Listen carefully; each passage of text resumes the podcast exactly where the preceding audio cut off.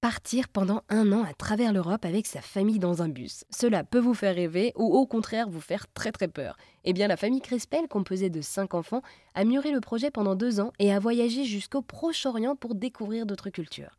J'ai rencontré par téléphone les parents, Jean-Christophe et Astrid, et Astrid m'a raconté la jeunesse du projet. Alors, euh, je, regardais une émission à la télé sur euh, des voyageurs. C'était des voyageurs belges qui racontaient leur, euh, leur odyssée. Et pour ça, ils avaient acheté un bus qu'ils avaient aménagé eux-mêmes.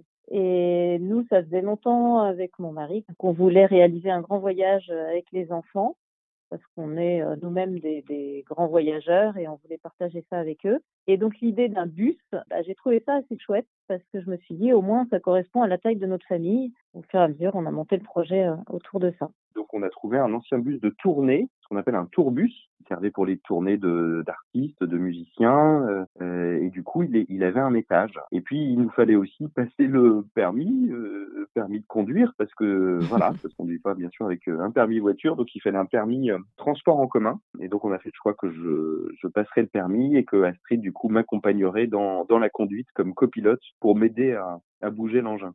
Et oui, comme on s'en doute, donc euh, vous avez été euh, sept dans un bus pendant euh, un an.